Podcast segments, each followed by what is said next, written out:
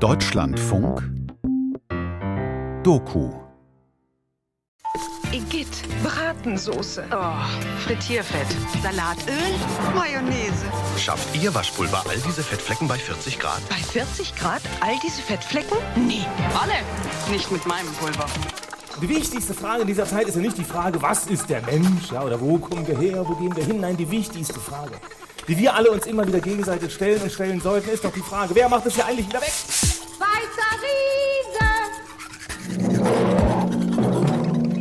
Der weiße Riese.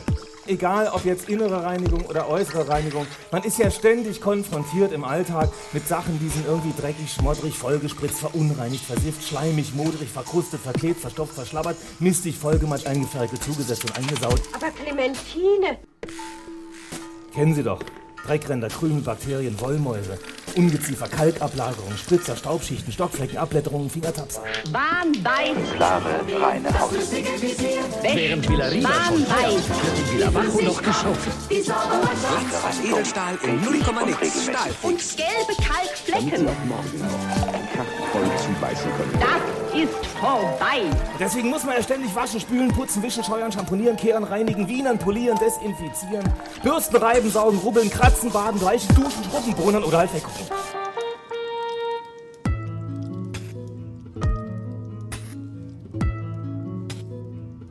Reinigungsarbeit von äußerer und innerer Sauberkeit. Ein Feature von Bettina Mittelstraß.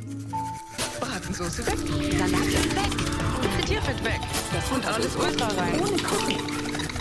Der Knoten ist nicht nur außen sauber, sondern auch Putzen, wischen, scheuern, schamponieren, kehren, reinigen, wienern, polieren, desinfizieren, bürsten, reiben, saugen, rubbeln, kratzen. Weißer Riese!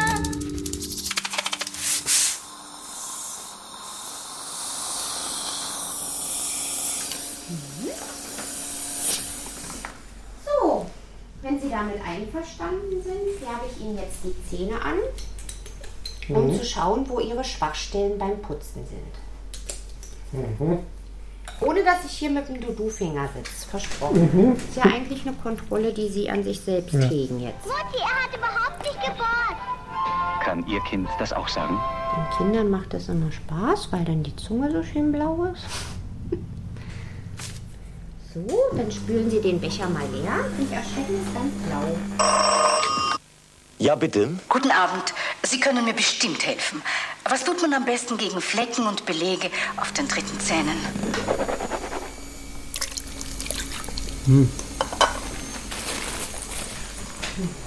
Nicht erschrecken. Die Plaque, die sich jetzt rosa zeigt, die ist noch ganz jung. Ja. Also, die ist noch nicht so lange da. Plaque bildet sich ja innerhalb von Minuten neu, ne? Das ist ganz gemein. Denn Dreck ist allgegenwärtig. Das macht ihn ja als Feind so perfide. Sauerei. Ein Kabarettprogramm von Frank Sauer. Eigelb, Fleck, Kragenrand, Bratensoße, das ist in Wahrheit die Achse des Bösen. Also gucken wir mal nach blauer Plaque, die älter ist. Wieder auf. Ah, Hier am Rand. Ne?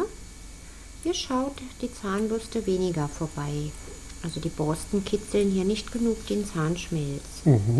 Die gleiche Schwachstelle haben Sie auch auf der anderen. Können Sie gut sehen? Haben Sie auch auf der anderen Seite. Christine ist Prophylaxeassistentin in einer Zahnarztpraxis in Potsdam. Jeden Tag macht sie viele Male auf vielen Zähnen sichtbar, was da nicht hingehört. Braune Flecken, Schmiere, Zahnstein, Plaque. Plaque ist zu 99 Prozent hochbakteriell und ähm, definitiv schlecht. Bakterien sind ja Lebewesen, ne, wissen wir ja, die haben ein Stoffwechselprodukt, so wie Sie und ich. Jetzt meldet sich Ihr Gewissen. Jetzt meldet sich Ihr Gewissen. Aber ich, Aber ich, ich wasch doch so sorgfältig. sorgfältig, Genügt nicht. genügt nicht. Dieses Stoffwechselprodukt ist leider sehr schädlich für den Zahnschmelz und auch fürs Zahnfleisch. Darum müssen wir ja, so gut es geht, putzen und so viel wie möglich Plaque entfernen. Ich würde sie jetzt von dem harten Belag entfernen, von dem Zahnstein und dann von dem weichen. Zum Schluss polieren, fluoridieren, fertig. Sehr schön. Klingt gut, wa? Jawohl.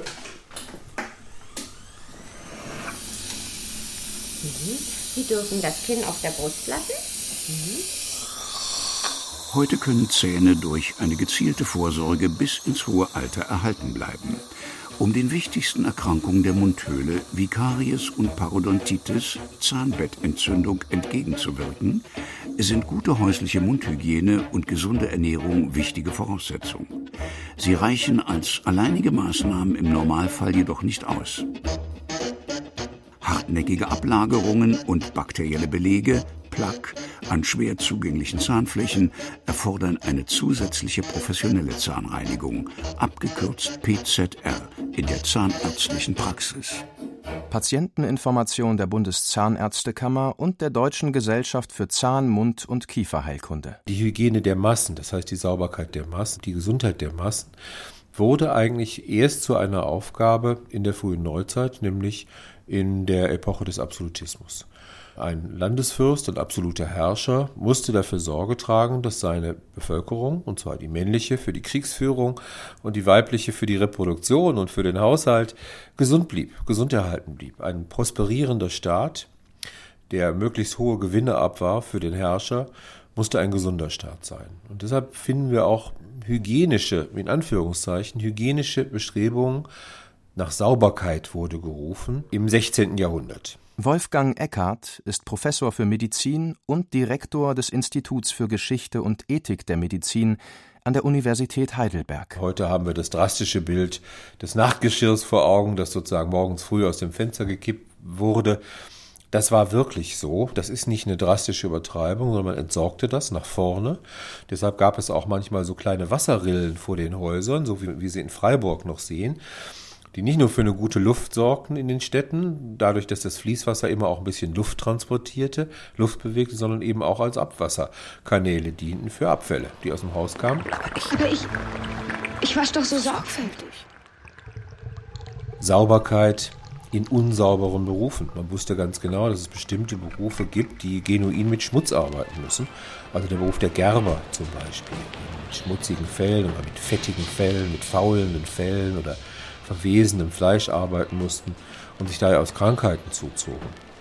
Das war ein Zielpunkt von Sauberkeitsbestrebungen. Genügt nicht.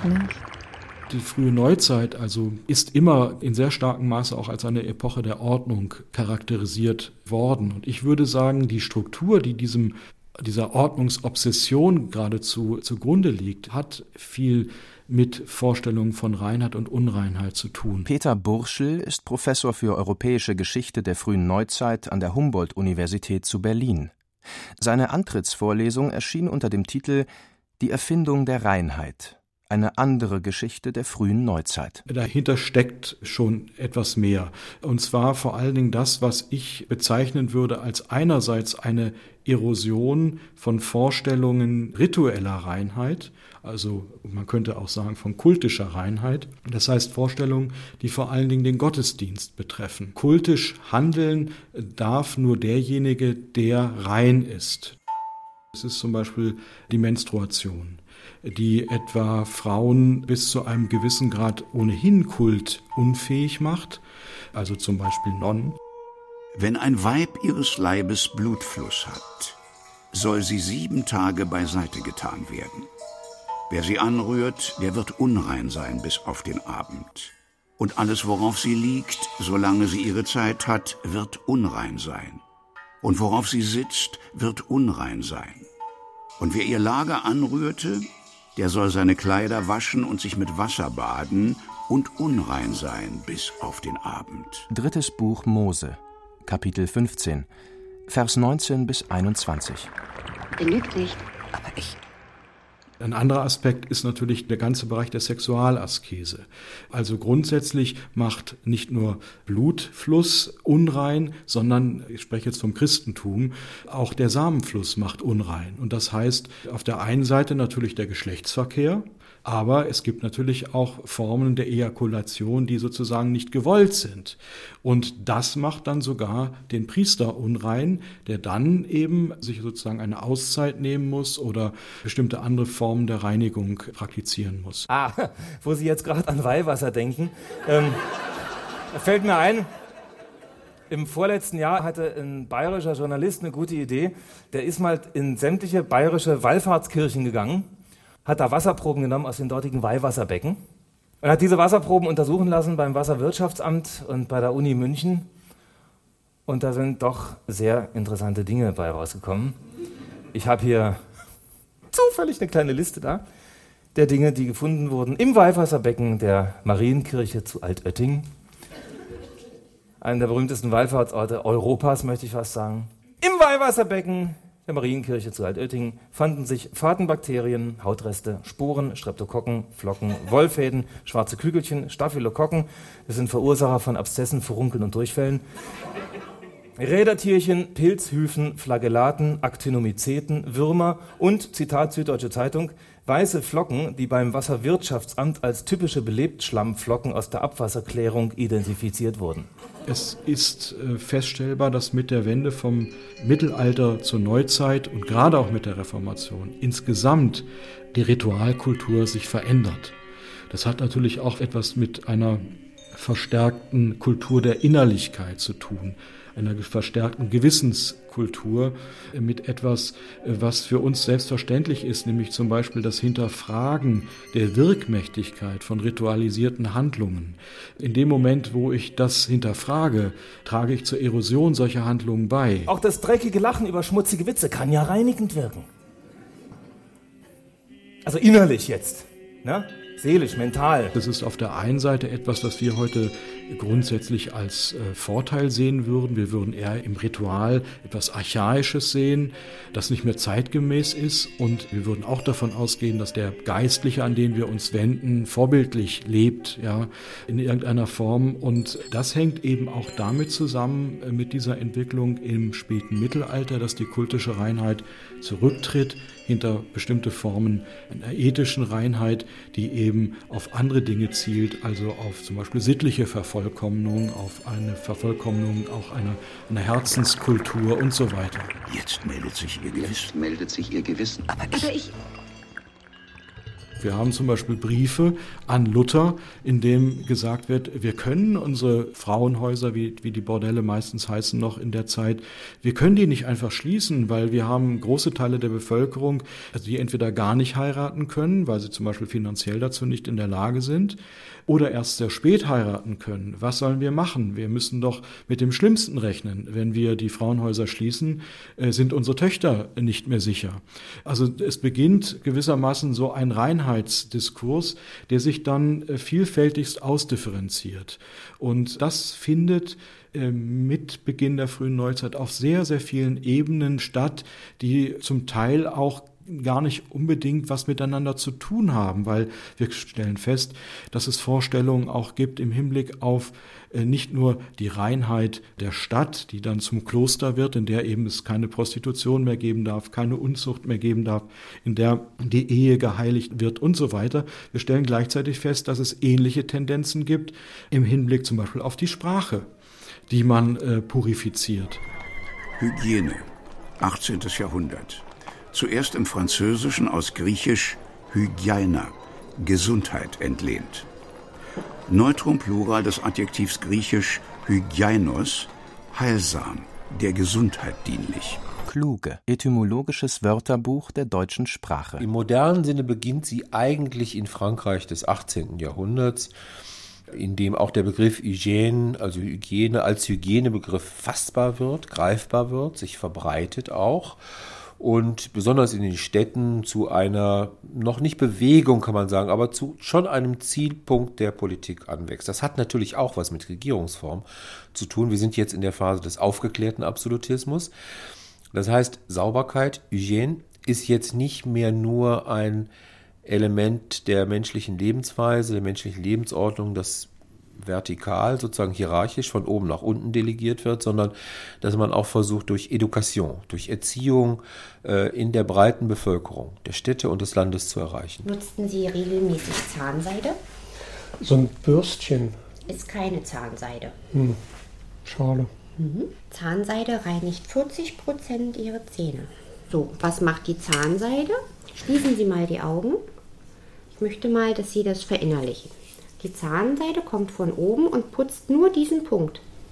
Aufklärung als Anleitung äh, zum ja, herausgehen aus der selbstverschuldeten Krankheitsanfälligkeit, wenn man, wenn man sozusagen das, das Schlagwort der, der, der Aufklärung auf die Hygiene, auf die Sauberkeit übertragen möchte. Der Philosoph Immanuel Kant antwortet 1784 in der Berlinischen Monatsschrift auf die Frage, was ist Aufklärung? Aufklärung ist der Ausgang des Menschen aus seiner selbstverschuldeten Unmündigkeit. Da hatte der berühmte Königsberger seine berühmteste Schrift schon veröffentlicht, die Kritik der reinen Vernunft. Vor allen Dingen meint man mit der Reinheit also etwas, was frei von sinnlicher Erfahrung ist. Deswegen reine Logik, reine Mathematik. In dem Titel jetzt Kant Kritik der reinen Vernunft ist es eher etwas anders, weil auf den ersten Blick könnte man meinen, dass es nur darum geht, dass hier eine Kritik durch die reine Vernunft durchgeführt wird. Das ist es zwar auch, aber letztlich ist es so, dass Kant das kritisch meint. Das heißt, diese reine Vernunft wird geradezu kritisiert in ihren Erkenntnisansprüchen. Das wird häufig übersehen. Und was Kant damit meint, ist, dass er im Grunde genommen den traditionellen Rationalismus, der auf Platon und Descartes zurückgeht, in dem das Sinnliche sozusagen was Niedriges ist, das man hinter sich lassen muss, um dann sozusagen in die Höhe zur Sonne, zur Vernunft, zur reinen Erkenntnis der Ideen zu kommen. Und Kant will hier diese Position im Grunde genommen kritisieren. Gottfried Gabriel ist emeritierter Professor für Philosophie an der Universität Jena. Er ist einer der Hauptherausgeber des historischen Wörterbuchs der Philosophie. Der Rationalismus meinte eben, man muss das Sinnliche hinter sich lassen, um dann zur reinen Vernunft aufzusteigen, also zur reinen Verstandestätigkeit, wie es dann bei Descartes heißt. Und nur die reine Verstandestätigkeit, die alles Sinnliche hinter sich lässt, kann sozusagen wirklich die wahre Erkenntnis gewinnen. Das heißt, das, das Sinnliche zieht uns sozusagen gewissermaßen hinab und wir müssen uns vom Sinnlichen befreien. Und das ist nicht Kants Position. Nicht? Er will der Sinnlichkeit eben auch Genüge tun und Erfahrung besteht eben aus der Kombination von Begriff und sinnlicher Anschauung. Beim Putzen wie Philosophieren geht es erstens darum, dem schönen Schein der Oberfläche auf den tieferen Grund zu gehen. Zweitens gilt es zu lernen, dass eine angebliche Lösung für ein Problem nicht bedeutet, dass das Problem weg ist, sondern dass es genügend hoch verdünnt, also gelöst ist und damit vorerst unsichtbar. Putzen als Passion. Ein philosophischer Universalreiniger für klare Verhältnisse. Geschrieben und gelesen von Nicole Karafillis, Professorin an der Universität Braunschweig. Wer das versteht, weiß, dass Reinheit eine Illusion bleiben muss, Sauberkeit aber wirklich werden kann, zumindest zeitweise. Also um 1800 im Zeichen der Aufklärung und Empfindsamkeit, da geht es vor allem auch um Tugendvorstellungen, um Tugend- und Moralvorstellungen. Wenn man an Dramen denkt, bürgerliches Trauerspiel, Emilia Galotti oder auch an die Jungfrau von Orléans, also dieses Ideal jungfräulicher Reinheit, das ist sozusagen das dominante Tugendideal der Aufklärung, was erst herausgebildet werden muss und daran arbeiten diese Texte eben auch. Und ähm, was eben zu beobachten ist, ist, dass diese tugendhafte Reinheit, dieses Reinheitsideal des Tugendhaften immer auch in Kombination mit Hygienevorstellungen auftritt. Barbara Thums ist Professorin für Literaturwissenschaft an der Universität Tübingen und hat über den Zusammenhang von Reinheitsvorstellungen und Moderne geforscht. Wir haben dann eben ein sehr, sehr starkes Nachdenken über Hygiene, was sicherlich auch damit zusammenhängt, dass sich eben eine Adelskultur langsam umstellt auf eine bürgerliche Kultur und dass zum bürgerlichen Normenkatalog eben diese tugendhafte Reinheit, aber eben auch diese tatsächliche Reinheit im Sinne von Hygiene eine ganz wichtige Rolle spielt. Also das denke ich, das ist was, was im 18. Jahrhundert sehr, sehr dominant ist und was auch mit ästhetischen Vorstellungen einhergeht, weil man sagen kann, dass anthropologische Konzepte und ästhetische Konzepte eigentlich immer in einer Wechselwirkung stehen. Das ist sozusagen die Hygiene der Aufklärung, Hygiene aus dem Französischen, die dann in zwei große Bahnen, zunächst mal nur in eine, der Hygienebewegung des 19. Jahrhunderts mündet. Ja, wie sah das in Berlin aus? Eine Informationsveranstaltung und Führung im Klärwerk Ruhleben mit Arne Kutschmera von den Berliner Wasserbetrieben. Das Abwasser wurde also auf die Straße gekippt und es floss hier in offenen Rinnen kreuz und quer durch die ganze Stadt. Hier sehen Sie so Holzstege, die man übergebaut hat. Und hinzu kamen, ich schätze, 50.000 Pferde in der Stadt, die also ihre Hinterlassenschaften auch alle auf der Straße erledigten. Und stellen sich vor, jetzt regnet es auch noch. Dann haben sie ein riesengroßes Problem. Dann kommen sie teilweise nicht mal mehr über die Straße, weil sie durch die menschlichen Fäkalien warten müssen. Wir sind ja in der großen Welle der Urbanisierung, durch die Industrialisierung bedingt, Landflucht, die Leute kommen in die Städte zusammen, die Städte explodieren sozusagen, es gibt gar nicht genug Lebensraum, schon gar nicht genug Ernährung und frisches Wasser. Der Buckingham Palace konnte am Tag die Fenster nicht öffnen, weil die Themse dermaßen bestialisch stank, dass also ein Lüften am Tag nicht möglich war. Und in London wurden dann auch zu dem Zweck Plateauschuhe entwickelt, dass man also von die waren so 10 cm hoch, dass man ohne äh, dreckig zu werden von einer Straßenseite auf die andere kam, ehe dann 1840 in London die Kanalisation startete. Berlin platzte aus allen Nähten und wie gesagt, äh, Infrastruktur gab es nicht. Das war also im Grunde genommen alles nicht da. Und damit einhergehend kam es also zu ganz vielen Epidemien, Seuchen, Typhus stand auf der Tagesordnung. Um nach Bayern reisen zu können, muss man einen Cholera-Gesundheitspass besitzen, da man sonst nicht in die Grenzen des Bayerischen Reiches hineingelassen wird. Die Angst vor der Cholera grenzt hier schon ans Lächerliche. Es werden gedruckte Cholera-Gebete verkauft, Obst wird nicht gegessen, die meisten aber flüchten aus der Stadt. Das Porträt Chinetzky habe ich erhalten, jedoch in einem schrecklich ruinierten und durchlöcherten Zustande, eine Folge der Cholera-Epidemie. Auch eure Briefe werden durchstochen und mit einem riesigen Gesundheitsstempel versehen. So groß ist hier die Angst. Panischer Schrecken. Schreibt Frédéric Chopin aus Wien an seine Verwandten im Juli 1831. Maßgeblich hat diese neue Hygienebewegung mit der großen Cholera-Epidemie zu tun, die in den frühen 30er Jahren von Osten kommend, also aus Indien, vom indischen Subkontinent über Südrussland, über Vorderasien, dann über Moskau und über Königsberg äh, und über Warschau Europa erreicht. In diesem Sanitary Movement spielt die Hygiene, die allgemeine, allgemeine Lebenshygiene, Ernährungshygiene eine große Rolle. Noch ganz ohne Bakteriologie. Entsorgung der Fäkalien, äh, die, der Aufbau einer Kanalisation in den Städten, schon in der zweiten Hälfte des 19. Jahrhunderts, das heißt das Ableiten der Fäkalien in eine zentrale Ableitung, ganz alte Idee, äh, hatte schon Nero in Rom eingeführt mit der Cloaca Maxima. Berlin-Prenzlauer Berg. Kanalarbeiter öffnen an einem Wintermorgen mit einem Schachtdeckelhebegerät den Eingang zur Unterwelt der Stadt. Es dampft warm aus dem Untergrund und stinkt erbärmlich. Die Gedärme der Metropole spüren seit mehr als 100 Jahren in aller Stille die Stoffwechselprodukte von Millionen Menschen zunächst einmal weg. Wir sind jetzt hier an der Stelle, wo der Mischwasserkanal, der zum Pumpwerk, also zur tiefsten Stelle des Einzugsgebietes Prenzlauer Berg, langläuft. Das Pumpwerk ist 50 Meter weiter und dort wird dann das Abwasser mit Hebeanlagen weggefordert zum Klärwerk. Rainer Kleinfeld, Leiter der Kanalbetriebsstelle Friedrichshain bei den Berliner Wasserbetrieben. Der alte gemauerte Mischwasserkanal führt noch knapp fünf Kilometer am Pumpwerk vorbei bis zur Spree. Bei besonders starkem Niederschlag sind die Pumpen mit der Wassermenge überfordert. Dann steigt der Wasserpegel in dem unterirdischen Raum so weit an, dass er die konzentrierten Fäkalien aus dem höher gelegenen Abwasserkanal erreicht, abschöpft und verdünnt in die Berliner Gewässer leitet. Für die Spree ist das keine ideale Lösung. Die Berliner Wasserbetriebe arbeiten an mehr unterirdischem Stauraum für bei Extremwetterlagen anfallendes Mischwasser. Aber der lange Darm der Stadt reinigt sich an dieser Stelle praktisch selbst.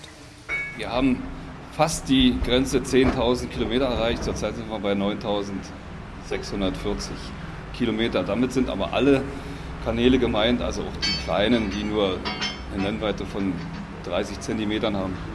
In dieser Größenordnung, wie wir sie hier haben, mit äh, 250 mal 4 Meter in etwa oder 380, da gibt es nur etwa 1000 Kilometer, die begehbar sind. Wir würden uns wundern, wie es an der Oberfläche aussehen würde, wenn wir die nicht hätten. Wenn man sich das Ganze mal ganz genau anguckt ähm, und mal genau drüber nachdenkt, dann kommt man eigentlich drauf, dass es sowas wie Schmutz, Dreck, Flecken an sich gar nicht gibt. Was es eigentlich nur gibt, ist Materie am falschen Ort.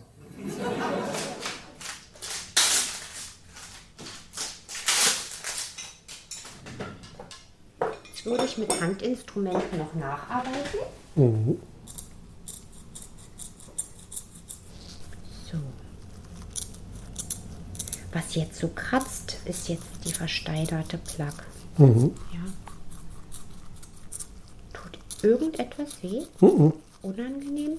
Mhm. Geht ja. Mhm. Hab ich ja ein Glück. Mhm. Ich auch. Ich auch, Sie sind ja lieb. Putzen wird nur dann zum Thema, wenn sich jemand an einem Zustand stört und oft aus Peinlichkeit nicht mal dann. Es ist wie mit Mundgeruch. In der Tat berührt Putzen die Grenze der Intimität und Leiblichkeit.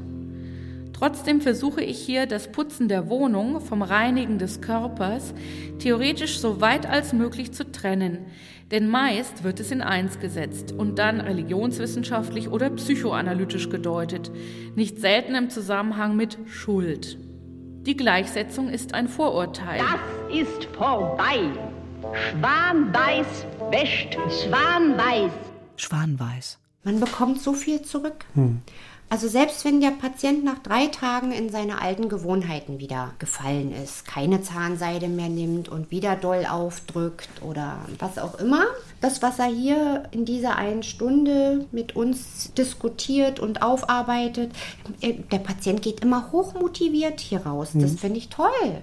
Das tut mir gut. Ja, und die Zähne, ja, die sind ja manchmal doll mit Kaffee, Tee, wir nennen das Genussmittelverfärbung, ne? Mhm. Weil man kann ja nicht sagen, Mensch, also Patient, Sie haben aber viel geraucht. Oder Mhm. Mensch, was trinken Sie doch viel Kaffee? Der Patient freut sich immer über saubere Zähne. Der Patient möchte sie weiß und ich möchte sie aber glatt.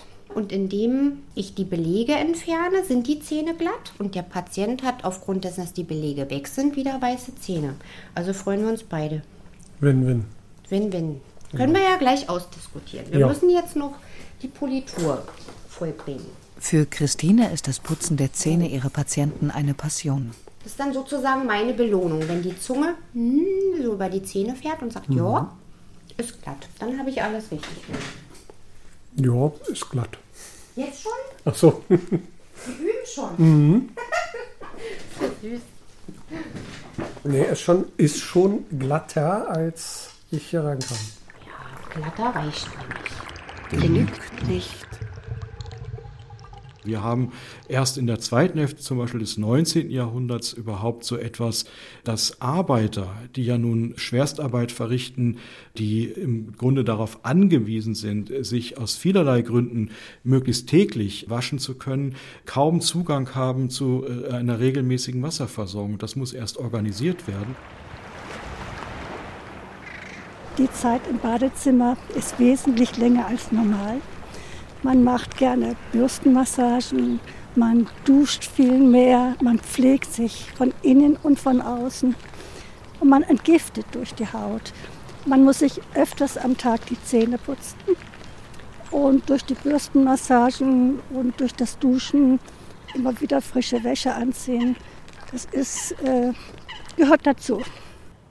Sigrid Klauschke ist Jahrgang 1944 und lebt am Bodensee. Jedes Jahr im Februar nimmt sie für fünf bis 14 Tage keine feste Nahrung zu sich, denn sie reinigt sich durch und durch. Sie fastet. Jetzt mache ich das schon 20 Jahre, einmal im Jahr. Tut mir unheimlich gut. Und dieser Reinigungseffekt macht mich hinterher auch sehr, sehr glücklich. Ich habe das Gefühl, jetzt habe ich was für meinen Körper getan. Der deutsche Arzt Otto Buchinger widmete sich nach dem Ersten Weltkrieg der alternativen Naturheilkunde, dem Fasten als Heilmethode. Die gesundheitsfördernde Wirkung des Heilfastens führte er vor allem auf die Reinigung und Entschlackung des Darms und damit des Körpers zurück. Schlacke, 14. Jahrhundert, Mittelniederdeutsch Slagge. Kluge. Etymologisches Wörterbuch der deutschen Sprache. Die Ausgangsbedeutung ist beim Schmieden abspringender, verglühender Metallrest. Dann Rest beim Verbrennen von Kohle und beim Gießen von Metall.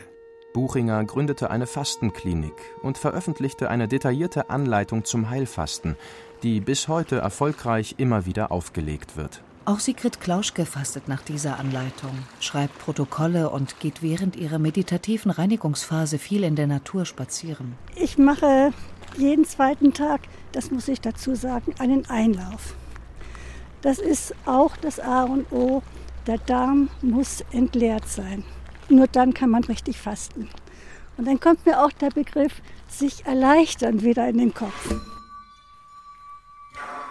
Probleme ein bisschen beiseite schieben, wenn es geht, oder auch verarbeiten.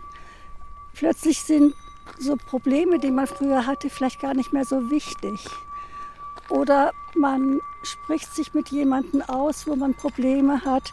Man geht vielleicht ein bisschen offener auf die anderen Menschen dann auch zu, weil der Gedanke im Kopf ist irgendwie auch klarer.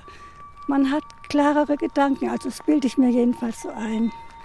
Soziologen, Mary Douglas zum Beispiel, die ja diese wichtige Studie Reinheit und Gefährdung geschrieben hat, die versteht ja Reinheit immer in Zusammenhang mit Ordnungsvorstellungen. Also Prozesse der Reinigung setzen ein, wenn Krisenphänomene beobachtbar sind und wenn sich eben das Bedürfnis einstellt, die Ordnung wiederherzustellen oder Ordnungen zu stabilisieren. Und hier neben der gotischen Kirche ein weißer Wirbelwind. Ein? Tatsächlich ein weißer Wirbelwind.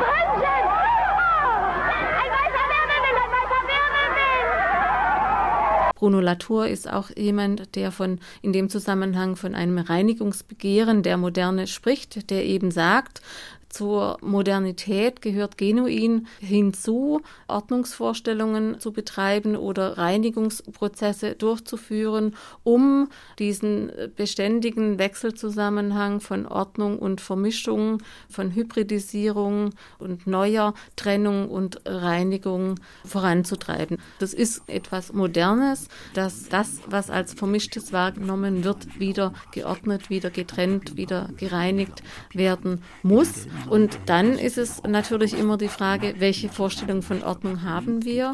Was wird als das Geordnete und als das Strukturierte und das Ungetrennte wahrgenommen und was nicht? Abfälle sind alle Sorten Laub, Unkräuter, Rasenschnitt, Reisig, Baum- und Strauchschnitt, Blumen- und Zierpflanzen, Grasnarben, Heu und Stroh.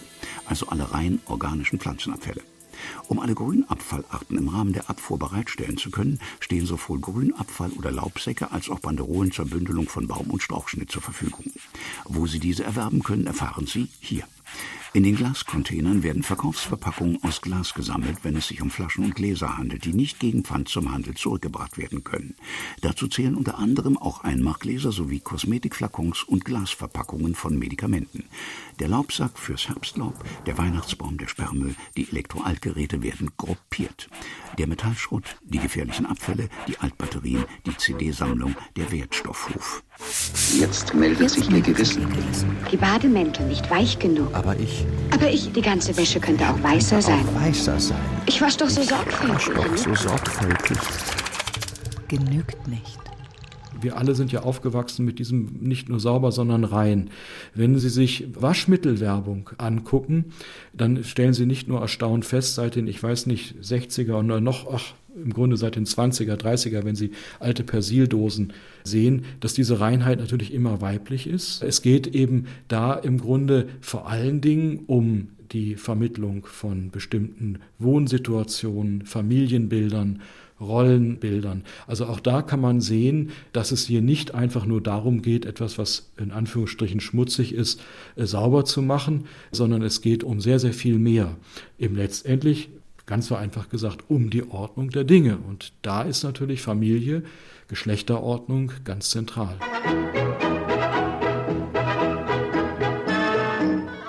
Himmel, was wollt ihr denn? Persil, Persil, Persil. Backe. Mein Persil reicht dann aber nur für weiße Westen. Reinigung ist das Thema schlechthin der Nachkriegskultur, der unmittelbaren Nachkriegskultur. Sich reinwaschen von der Schuld und dieses sich reinwaschen ergießt sich dann in eine unheimliche Konjunktur von Waschmittelwerbung und Clementinen und Meisterpropper und wie sie alle heißen. Im Saubermann, da ist uns allen klar, da geht es nicht um das saubere Hemd vielleicht auch, sondern da geht es natürlich eher um Doppelmoral. Nicht? Also jemand, der äh, sozusagen ein, ein, das Inbild ethischer Reinheit darstellt oder sich entsprechend inszeniert, aber natürlich in Wirklichkeit ganz anders agiert. Ja, unsere weiße Weste verdanken wir Persil. Es ist für uns das Beste, Persil bleibt doch Persil. Der Hein von der Marine, der wäscht nur mit Persil. Sogar uns Pinguine, Persil bleibt doch Persil. Der Aufmarsch, den wir begonnen haben, ist ein Aufmarsch der Gesinnung. Diese Gesinnung hat nicht gemein mit dem gleichlautenden Begriff, den wir aus der Vergangenheit nur noch in verächtlicher Erinnerung haben. Es ist eine Gesinnung der Tat, die eine Umwertung der Werte eingeleitet hat, um ihre Neuwertung zu, zu vollziehen. Der Durchbruch dieser Gesinnung ist überall im öffentlichen wie im privaten Leben spürbar. Sie hat die Menschen umgeformt und mit neuem Lebensmut und stärkerer Daseinskraft erfüllt. Ansprache von Nazi-Propagandaminister Josef Goebbels in der Berliner Philharmonie am 15. November 1933 anlässlich der Eröffnung der Reichskulturkammer. Reinheit ist immer, immer auch eine Waffe. Und ähm, Sie können nicht jemanden für rein erklären und davon ausgehen, dass nicht irgendwo in diesem Moment jemand unrein wird. Mit der Bakteriologie, mit den beiden großen charismatischen Figuren und Köpfen, äh, Louis Pasteur in, in, Frankreich und Robert Koch in Deutschland, in Preußen, äh, verband sich die Idee, dass man nun nicht mehr das Wasser allgemein oder die Luft, die schlechten Dünste für Krankheit verantwortlich machte, sondern dass man sich darum bemühte zu finden, ob es nicht kleine Tierchen, Parasiten gibt, die wirklich krank machen können. Und das ist sozusagen die Geburt der Bakteriologie, die eigentlich eine Geburt des Weines ist. Denn Louis Pasteur fängt mit den Weinkrankheiten an und beschreibt die ersten Infektionsketten sozusagen von Weinflasche zu Weinflasche oder von Weinreagenzglas zu Weinreagenzglas. Weihwasserbecken. Zaun drumherum, Biotop draufschreiben? Nein. Stattdessen kippen wir literweise Sagrotan rein und glauben damit, dem Darwinismus die Arschkarte zu zeigen. Falsch. Die Hygiene an sich, so paradox das klingt, ist ein sehr hoch oder ein hochinfektiöser Begriff. Äh, das heißt, er hat eine hohe Ansteckungskraft, weil das Element der Reinlichkeit, der Sauberkeit auch eine hohe Übertragungspotenzialität aufweist in einer Zeit, in der man ja eigentlich noch gar keine Medikamente hat. Heldisch sein heißt Rasse haben. Und so tritt als leitender Gesichtspunkt in die Fülle der Rechtsbegriffe ein dieser Rassebegriff. Die Rasse ist die schöpferische Substanz eines Volkes, das wertvollste Gut und die einzige wesentliche Voraussetzung der Erhaltbarkeit eines Volkes. Nazi-Jurist Hans Frank am 30. September 1933. Menschen, die ohne große Reflexion den Hygienebegriff sozusagen entwendet haben aus dem ursprünglichen Bereich der Hygiene und ihn übertragen haben auf gesellschaftliche, rassische, rassistische Zusammenhänge, haben sich schuldig gemacht, äh, nicht nur an einer Pervertierung des Begriffes, sondern auch an den verbrecherischen Ergebnissen dieser Pervertierung eines Begriffes. Ein Volk wird augenblicklich zur Masse, wenn es keine Rasse mehr besitzt. Ganz deutlich wird das an einem, das kommt mir immer wieder vor Augen, an einem, an einem Plakat, das äh, in dieser Propagandazeitschrift der Stürmer, der nationalsozialistischen Propagandazeitschrift der Stürmer abgedruckt war, ein Mikroskop durch das man Erreger sehen konnte. Aber diese Erreger waren keine Bakterien, sondern das waren Judensterne, das waren Dreiecke für Homosexuelle, das waren Dollarzeichen und das waren so kleine Symbole mit Hammer und Sichel. Das heißt also, soziale Gruppen, politische Gruppen, religiöse Gruppen. Das heißt, sie haben hier sozusagen die doppelte Übertragung. Einmal die Übertragung von Hygiene auf den Volkskörper, Volkshygiene, Rassenhygiene und sie haben die schändliche Übertragung der bakteriologischen Idee auf soziale Krankheitskeime und politische und rassische Krankheitskeime. Und daran merkt man sehr deutlich, welche ungute Entwicklung eingeleitet wird dadurch, dass man eben Begriffe aus der Hygiene überträgt auf das Soziale.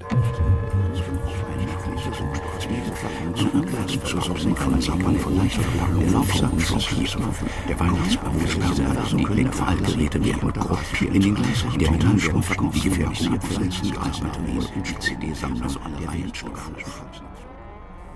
Was aber bedroht uns? Wenn man ein Staubkorn unter ein Mikroskop legt, dann hat es eine ganz, ganz glatte Oberfläche. Was ist eigentlich, wenn diese Oberfläche verstaubt? Staubstaub? Schmutzdreck? Ich frage Sie nach Ihrer Erfahrung, ob diese Menschen wussten, was ihnen bevorstand. Zum größten Teil nicht. Denn es waren Vorkehrungen getroffen, die sie darüber im Zweifel ließen und bei ihnen nicht den Verdacht erregen konnten, dass sie in den Tod gehen sollten. So waren überall an den Türen und an den Wänden Schriften angebracht, die darauf hinwiesen, dass dies eine Entlausung bzw. eine Badevorkehrung sei. Zeugenvernehmung von Rudolf Höss, Kommandant des Vernichtungslagers Auschwitz, durch Rechtsanwalt Kurt Kaufmann während der Nürnberger Prozesse am 15. April 1946. Wenn man bösartig will, kann man sagen, die Übertragung der Hygiene auf gesellschaftliche Bereiche und auf Bereiche der Fortpflanzung und auf Bereiche der Kultur äh, ist sozusagen der Ausgangspunkt für den Massenmord der in den 30er und 40er Jahren dann in den Holocaust mündet. Il futurismo è un grande movimento antifilosofico e anticulturale di idee, intuiti, istinti, pugni, calci, Man könnte zum Beispiel ansetzen bei den Avantgarden, bei dem Futurismus, bei dem ersten futuristischen äh, Manifest von Marinetti, der ja auch von äh, der großen Hygiene des Krieges spricht. Also da in den Avantgarde-Bewegungen, das ist eine antibürgerliche Bewegung, da geht es darum, diese ganzen ähm, Konzepte des Historismus und der bürgerlichen Kultur sozusagen abzustreifen. Da wird dieses Reinheitsmodell im Grunde genommen mit einem Modell der Tabula Rasa gekoppelt. Also in dem ersten futuristischen Manifest von Marinetti, da sollen die Bibliotheken niedergebrannt werden, da soll sozusagen die gesamte bürgerliche Kultur vernichtet werden, um dann bei einem reinen weißen Blatt der Kultur sozusagen wieder neu anzufangen. Al futurismo nasce il grande futuro del nostro meraviglioso paese. Der Hass ist unrein. Die Welt aber will rein werden, sie will den Krieg. Welcher Europäer möchte heute den Weltkrieg ungeschehen wissen? Nicht einmal der Engländer. Das Volk hat Instinkt. Es weiß, dass der Krieg es reinigen wird. Um Reinigung wird der Krieg geführt und das kranke Blut vergossen. Der Maler Franz Marc verfasste 1914, kurz vor seinem Tod an der Front, die Schrift Das geheime Europa. Der Krieg wird wahrgenommen als eine Reinigung oder als eine Befreiung und Wiederherstellung eigentlich auch des europäischen Geistes. Also das fremde Blut muss beseitigt, vernichtet werden, damit der europäische Geist in seiner Reinheit wieder Dominanz erhalten kann. Und das ist natürlich sicherlich auch gar nicht anders vorstellbar, als dass man das vor dem Hintergrund des Kolonialismus sich auch anschaut. Die Lust des reinen Wissens um die Dinge, die Erlösung vom Stoffglauben, Beherrschung und Überwindung des Stoffes, das Heroentum des Europäers, der seine Hand zwischen die Maschen der Natur schiebt, die Macht zu binden und zu lösen, Paradigma und Erfüllung aller alten Religionswunder, ihre Überwindung durch keusches Wissen. Das ist die neue Zeit, das neue, endliche Europa. Das sind hier Zusammenhänge, die in Bezug auf den Ersten Weltkrieg formuliert werden, aber die Erlösung vom Stoffglauben und die Beherrschung und Überwindung des Stoffes sind natürlich auch Vorgänge, die in einer Ästhetik der Abstraktion eine wichtige Rolle spielen. Also immer diese Abstraktion vom Sinnlichen, die Überwindung des Stoffes hin auf das Geistige und das wird jetzt politisch durchaus auch problematisch, dann mit dem Herrentum des Europäers auch in Verbindung gebracht. Tja, meine Damen und Herren, der Terrorist, der Terrorist ist ja, sagen wir mal so, für die Weltordnung und die menschliche Gesellschaft ungefähr das, was der Rotweinfleck fürs Hemd ist. Der Terrorist ist ja quasi so eine Art internationaler Menschendreck und gehört entsorgt. Weil das, was er macht, nicht sauber ist. Und ich meine, auch das ist ja ein Thema, was hier irgendwie zu dem Abend gehört. Ja? Schmutzige Anschläge einerseits, sauberer Krieg andererseits. So weiß möchte ich auch wieder sein. Unserer weißen Westen verdanken wir Percy.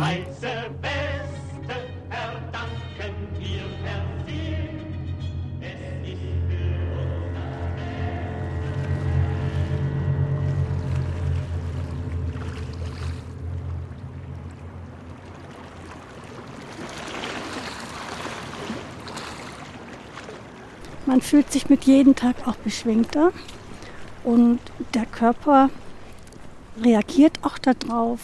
Man fühlt sich sehr, sehr wohl. Und dieses Entschlacken, dieses Entgiften nimmt zu seinem Fortgang. Da steigen wir jetzt einfach rüber.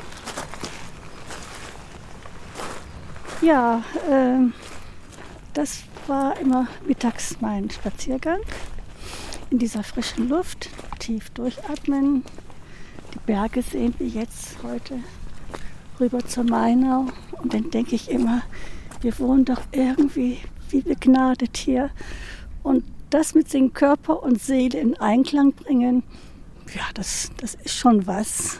Die Berge natürlich auch mit ihren weißen Gipfeln, das ist ja gewissermaßen die Ins-Bildsetzung von Reinheit schlechthin. Die Schweizer Berge mit weißen schneebedeckten Gipfeln, blauem Himmel und Sonnenschein. Das ist Alpenidylle schlechthin. Und dann die, die äh, vielen Gebirgsbäche mit ihren klaren Quellen natürlich auch.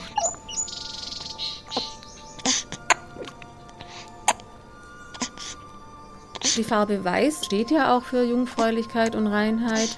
Die Milch ist äh, weiß, das ist ja auch für diese unberührte Natur, die gute äh, Bergbauernmilch, die äh, reine, gute Butter. Das ist ja alles mit der Farbe Weiß konnotiert. Und Weiß steht für die Vorstellung des Unberührten und dann für literarische Zusammenhänge natürlich auch für die Vorstellung des Neuen, des Neuanfangs, das weiße Blatt, das Unbeschriebene, das Unbeschmutzte.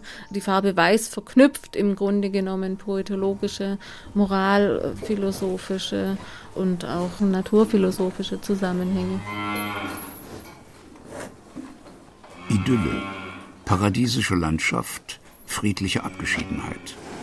Standardwortschatz 18. Jahrhundert, entlehnt aus griechisch Eidyllion, Bildchen, besonders mit Darstellung von Szenen aus der Hirtenwelt, Hirtengedicht einem Diminutivum, Verkleinerungsform zu griechisch eidos, Erscheinung, Idee, Zustand. Kluge. Etymologisches Wörterbuch. Der Biobauernhof von Lisi und Franz Haberlandner liegt im Salzburger Seenland. Eine Gegend, in der für Käsereiprodukte aus Heumilch, der reinen Milch, geworben wird. Auch Lisi Haberlandner füttert ihre Milchkühe im Winter nur mit Heu, im Sommer mit frisch gemähtem Gras. Es ist Januar, früh am Morgen, halb sieben im Stall. Auf dem Haberlandner Hof werden die 20 Milchkühe gemolken.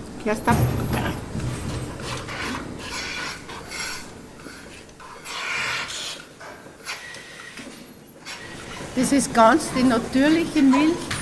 Die meisten Betriebe haben ja groß und äh, die machen viel und das ist einfach einfacher Sie brauchen nicht so aufs Wetter schauen. Und bei uns ist so, wir müssen jeden Tag frisch, zweimal im Sommer frisch das grüne Futter holen und dann auch Heu machen. Und darum ist die Heumilch, das ist das, wie es halt früher schon gewesen, wie es immer gewesen ist und die ganz natürliche Milch. Die Landlust ist eine Lebensstil-Publikumszeitschrift aus dem Segment der Wohn-, Garten- sowie Kochmagazine und dort seit Ende 2009 Marktführer. Im vierten Quartal 2012 lag die durchschnittlich verbreitete Auflage bei 1.075.867 Exemplaren. Wenn man sich klar macht, dass diese Zeitschrift, die aus einem landwirtschaftlichen Verlag kommt und keinerlei Newswert besitzt, sondern von verschwundenen Traditionen berichtet und die Natur mystifiziert, eine höhere Auflage hat als die einst größte illustrierte Stern, dann bekommt man eine ungefähre Ahnung davon, wovon die Menschen in Deutschland träumen. Trendforscher Peter Wippermann 2011 auf süddeutsche.de es gibt diesen Ort der reinen Reinheit, dieser ganz ursprünglichen Natur nicht. Das ist immer schon auch eine kulturelle Vorstellung und dadurch immer eigentlich auch schon von dieser Durchmischung von Natur- und Kulturzustand gezeichnet. Irgendwie ist es schön mit den Tieren, gell? Man hängt zwar dran aber, und hat viel Dreck. Aber das ist halt so, ist natürlicher Dreck nicht der Dreck, was von der Luft kommt oder von den Fahrzeugen. Es ist ja eine illusionäre Vorstellung, einen Raum, der ja auch nur Luft beinhaltet, wie ein, wie ein Operationssaal, so sauber zu bekommen, dass da keine infektiösen Erreger mehr drin sind. Das zeigt aber auch, dass die Idee der Hygiene zu wahnhaften Übertreibungen geführt hat, mit denen wir auch umzugehen lernen müssen. Das heißt also, wir müssen sozusagen von diesem überzogenen Level der Sauberkeit zurückkommen auf einen normalen Umgang mit den Agenzien, mit denen der Mensch zusammentrifft in der belebten Natur.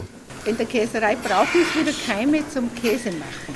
Die müssen teilweise wieder was zusetzen. Aber vom Bauern her muss halt die Milch so rein wie möglich. Leben auf dieser Welt ist nicht eine Frage des individuellen Lebens, sondern eine Frage der biologischen Koexistenz. Und da ist jede Form von übertriebener Reinlichkeit durchaus fehl am Platze, weil sie nämlich dazu geeignet ist, diese Koexistenz, diese notwendige und gute Koexistenz zu behindern.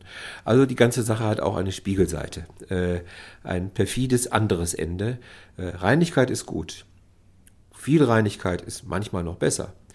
Äh, aber zu viel Reinigkeit äh, ist schädlich und führt in den Tod. Im Weihwasserbecken der Marienkirche zu Altötting fanden sich Fadenbakterien, Hautreste, Sporen, Streptokokken, Wollfäden, Kügelchen, Staphylokokken, Rädertierchen, Pilzhüfen, Flagellaten, Würmer und, Zitat Süddeutsche Zeitung, weiße Flocken, die beim Wasserwirtschaftsamt als typische Belebtschlammflocken aus der Abwasserklärung identifiziert wurden. Was lernen wir daraus? Wir lernen daraus erstens, Weihwasser ist eine versiffte Jauche, die eigentlich vom Sondermüllkommando mit schwerem Atemschutz abgepumpt werden müsste. Stattdessen schmiert sich der gute Katholik diesen heiligen Klärschlamm ins Gesicht. Jetzt meldet sich ihr Gewissen. Jetzt meldet sich ihr Gewissen. Aber ich... Aber ich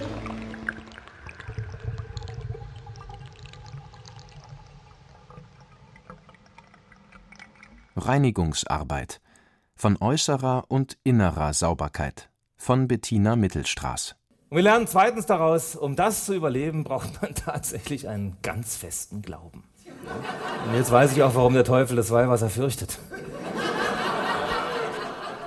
Mit dem Kabarettisten Frank Sauer, mit Christine, zahnmedizinische Prophylaxeassistentin in Potsdam, dem Heidelberger Mediziner Wolfgang Eckert, dem Berliner Historiker Peter Burschel, mit dem Philosophen Gottfried Gabriel, mit Nicole Karafilis, Philosophin in Braunschweig, der Tübinger Literaturwissenschaftlerin Barbara Thums, mit Arne Kutschmerer und Rainer Kleinfeld von den Berliner Wasserbetrieben, Sigrid Klauschke, Rentnerin aus Konstanz und der Biobäuerin Lisi Haberlandner aus Seeham in Österreich.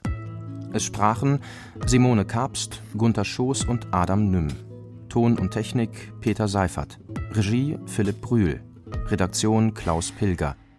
Produktion Deutschlandfunk 2014